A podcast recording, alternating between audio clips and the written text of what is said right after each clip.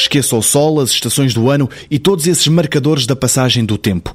Este é um relógio que existe no nosso cérebro, regulado por genes que estão connosco há milhões de anos e que muitos outros animais também têm.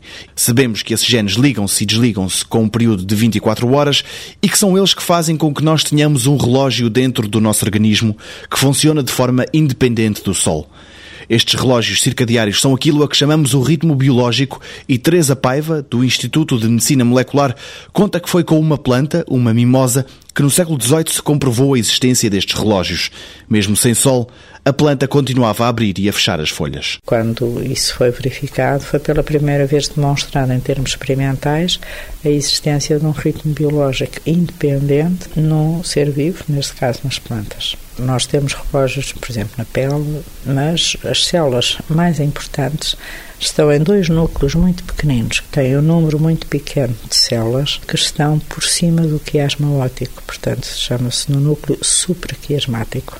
Então, ligamos aqui a meio da testa, lá atrás, e qual é a importância dessas células? São, digamos, o chefe da orquestra de muitos outros sistemas que funcionam também ritmicamente no organismo e têm como importância o facto de estarem ligadas de uma forma muito preferencial, por um lado, ao olho, não é?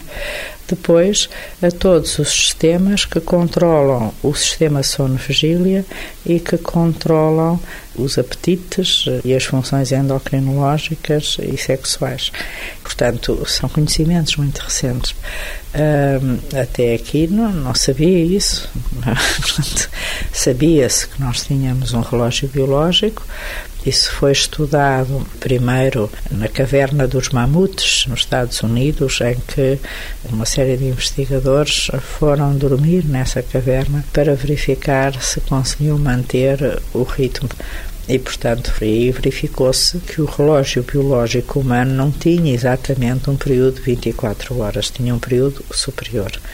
E hoje o que se sabe é que nós não temos todos o mesmo período, o meu relógio, o seu, não são todos iguais, há uma variação e é um bocadinho superior às 24 horas, 24,5, 24,6, quer dizer, cada um tem o seu período. E uma das funções, efetivamente, do relógio é diariamente a ressincronizar para as 24 horas, faz um reajuste. Amanhã, no 125 Perguntas sobre Ciência, uma questão sobre o sistema imunitário das plantas.